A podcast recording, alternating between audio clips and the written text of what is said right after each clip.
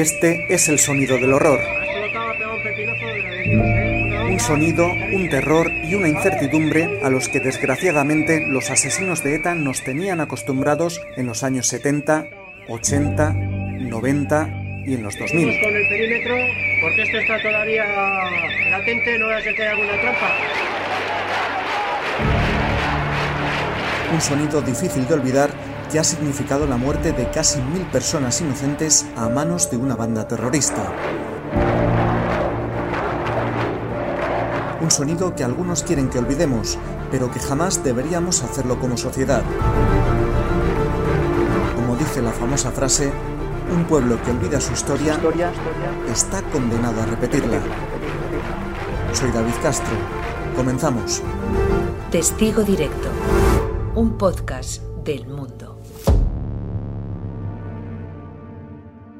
Hoy queremos recordar nuestra desgraciada historia reciente, la que protagonizó la banda terrorista ETA, y lo hacemos de la mano del periodista Vicente Zavala de la Serna, que ha recorrido con María Jesús González algunos de los puntos de Madrid donde ETA sembró el terror. María Jesús sufrió un atentado en Madrid en 1991 cuando llevaba a su hija de 12 años, Irene Villa, al colegio.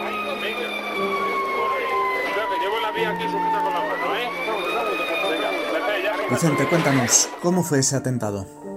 Bueno, pues ese atentado eh, yo creo que es de los que más marcados eh, se nos han quedado en la memoria de toda la brutalidad con la que ETA golpeó Madrid.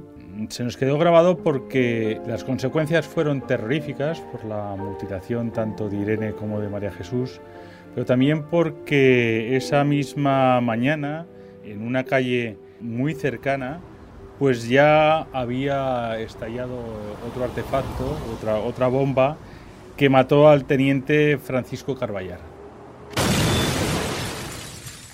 Nadie se esperaba que a tan solo 500 metros explotase otra bomba en los bajos de un coche, y mucho menos María Jesús y su hija. Vamos a escucharla. Yo salí de mi casa, tenía el coche aparcado aquí y nos subimos, Irene y yo, y fíjate que me dice, mamá, ¿y si nos han puesto una bomba a nosotras?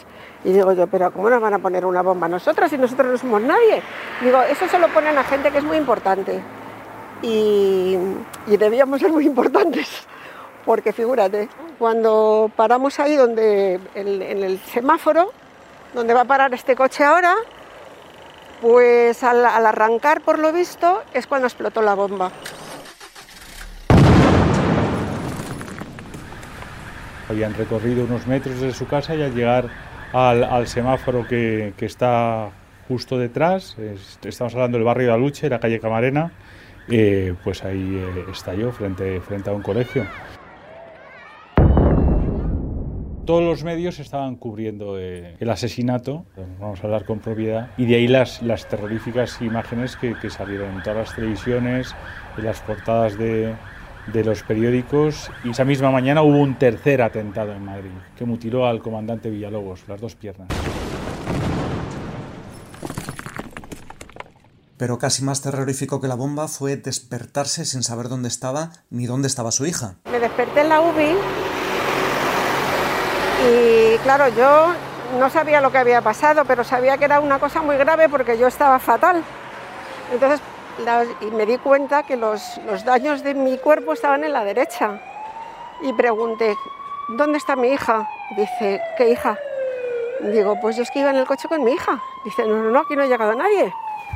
Digo, ¿cómo que no ha llegado nadie si yo iba con mi hija en el coche? Rezando todo el tiempo y cuando bajé a la habitación, que ya me bajaron a la habitación de la UBI, no quería ni preguntar porque no me habían dicho nada y dije yo, pues si no me han dicho nada, malas noticias. Ella creía que, que, que había muerto, ¿no? Eh, la, la, gran alegría fue cuando al, al, día siguiente le dijeron que, bueno, pues que estaba viva. Y pese a todas las mutilaciones de, de Irene, eh, fue una alegría. Bajé a la habitación y mi padre, al cabo de un rato grande, me dice, hija, ¿no preguntas por tu niña? Y digo yo, ¿mi niña? Dijo, ¿pero está viva? Y dice, sí. Bueno, eso fue un antes y un después, porque ya era todo maravilloso, ya no me dolía nada. Qué fortaleza, ¿no? perdió un brazo, una pierna y en ese momento todo daba igual. Imagínate la conmoción, ¿no? De saber que está viva. Ya te da igual cómo. Es la gran noticia, no, no has perdido a tu hija. Fue una alegría y un motivo de esperanza porque en ellas habita un optimismo y una fuerza increíbles. De este recorrido que hemos hecho por Madrid, que hemos hecho en, eh, partiendo de, del punto donde su vida cambió radicalmente, lo que me llega y lo que me emociona es, es, es esa fuerza, ¿no? las cosas que también María Jesús me contaba de, de la misma Irene Villa, ¿no? cuando al principio le decía, bueno, vamos a pensar que es que hemos nacido así y no que nos ha sucedido esto. Cuando yo la primera vez que fui al hospital a ver a mi hija, pues estaba llorando como una Magdalena, mamá, ¿por qué nos han hecho esto? Yo que estaba empezando a vivir. Y yo le dije, mira cariño, hay gente en este país que se cree que somos unos sus enemigos y nos matan, pero no hay un porqué, no, hay, no, no te puedo decir por qué. Digo, pero verás, si nosotras nos preocupamos por, por, porque lo, lo, que nos han hecho, no vamos a poder vivir. En la vida tenemos que coger uno de los dos caminos que te voy a decir. Uno es estar todo el rato maldiciéndoles a estos mm, asesinos, tenemos toda la razón del mundo y todo el derecho, pero vamos a ser muy desgraciadas. Digo, entonces podemos hacer otra cosa, que es pensar que hemos nacido así, que hay mucha gente que nace sin piernas, sin brazos y, sin... y es feliz. Y entonces ella, digo, elige que cualquiera de los dos caminos que tú elijas, yo te voy a seguir. Y mi niña, que es barrica, me dice, mamá, 12 años, ¿eh? ya lo he elegido, que hemos nacido así.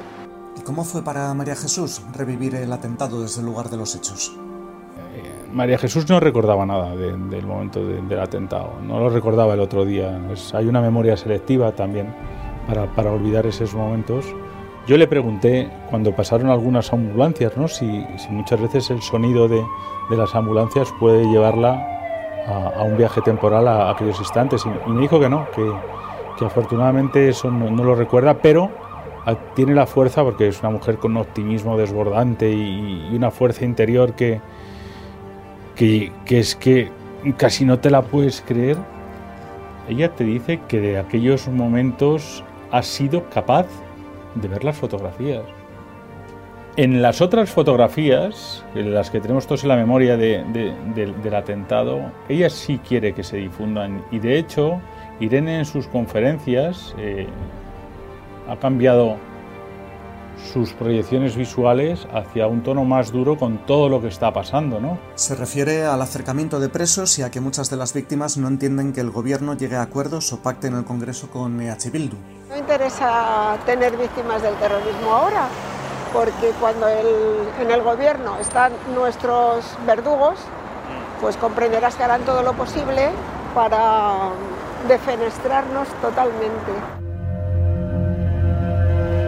En relación a esto es muy interesante una pregunta que le hacías, y es que casi 30 años después todavía no se sabe quién es el responsable directo de ese atentado que sufrieron. Sí, no, no se sabe, no hay una localización del autor clara. Yo le pregunté por Cantauri, se, se, le tenía por como uno de los autores intelectuales que habían dicho que, había que cometer eh, el atentado, eh, pero me ha dicho que, no era así. Se lo pregunté a propósito del acercamiento, ¿no? de Cantauri, ahora toda esta política de acercamientos y esta involución hacia, hacia dónde está yendo la política de este gobierno.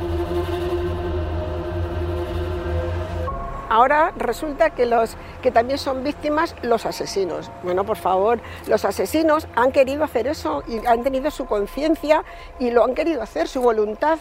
Nosotros no, nosotros pasábamos por ahí, nosotros íbamos al colegio y a trabajar. Y resulta que nos hemos encontrado con esto. ¿Cómo va a ser igual? Pues me encontraba la gente que me decía, oye, hay que pasar página, ¿eh? Y hay que perdonar, ¿eh? Porque, claro, hay que poner de tu parte. Y yo a una señora le dije, mire, yo he puesto una pierna y un brazo, ¿qué ha puesto usted? Sí, yo ya he perdonado, pero no por ellos, he perdonado por mí. El perdón para nosotras es no tener el vínculo con nuestros asesinos, mm. o sea, ignorarles por completo. Hablabas de Cantauri, precisamente se sospecha que fue él quien dio la orden de asesinar también a Miguel Ángel Blanco. Estamos viviendo unos duros momentos, una angustiosa espera, pero todavía no hemos perdido la ilusión y la esperanza de que Miguel vuelva a casa y de que pronto esté con nosotros. Escuchábamos en 1997 a Marimar Blanco, a la hermana de Miguel Ángel Blanco. Precisamente tanto Marimar como María Jesús tienen un temor común, que tanto el gobierno como la sociedad se olviden de las víctimas de ETA. El, relato se está blanqueando, ¿no? se está blanqueando a ETA, se está blanqueando a sus huestes, a quienes las ampararon, a quien todavía no han condenado ni han tenido un signo de repulsa eh, hacia, hacia todo aquello. Bueno, pues ahí, aquí en Madrid, en todos estos sitios, para mí falta una señal que recuerda a nuestras víctimas.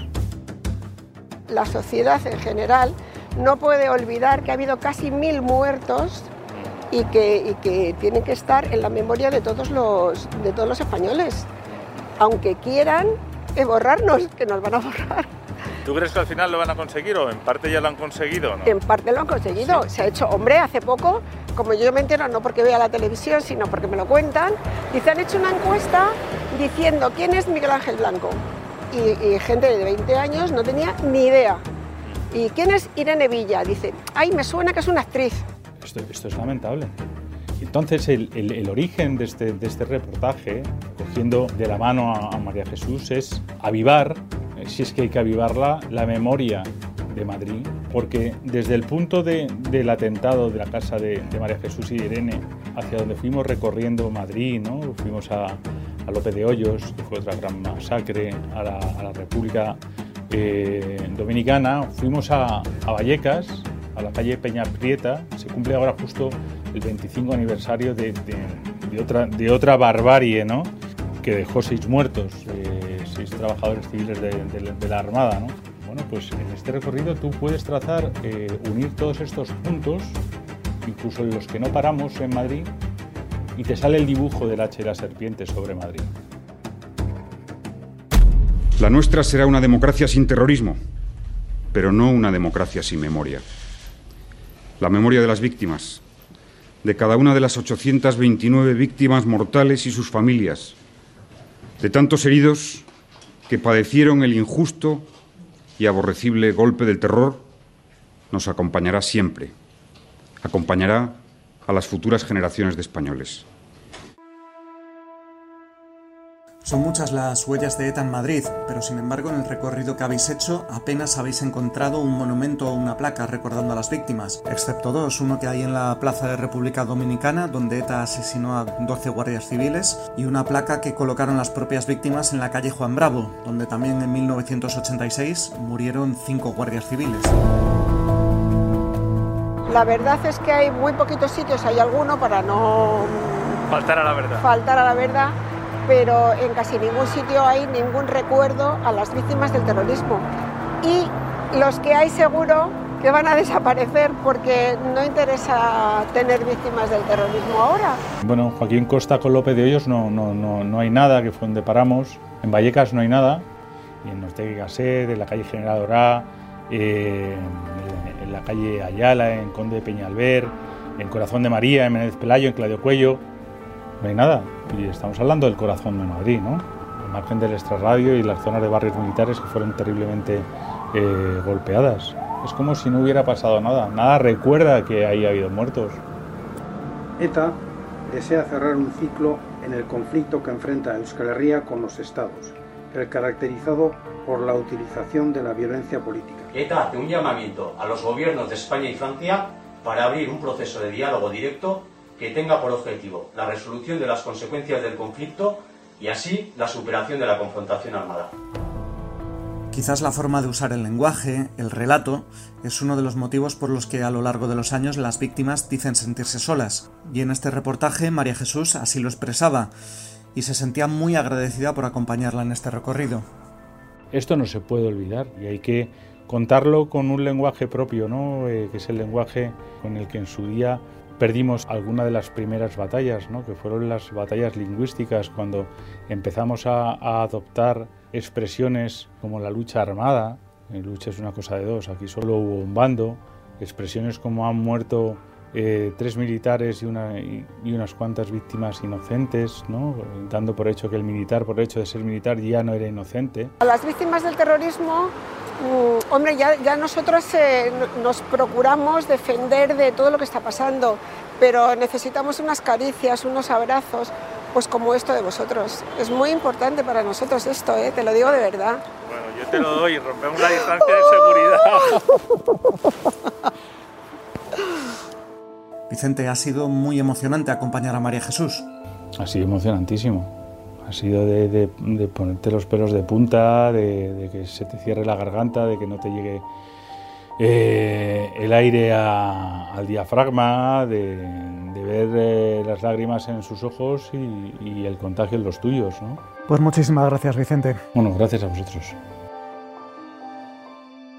Hasta aquí el podcast de hoy. En unos días volvemos con un nuevo testigo directo. Testigo Directo, un podcast de El Mundo.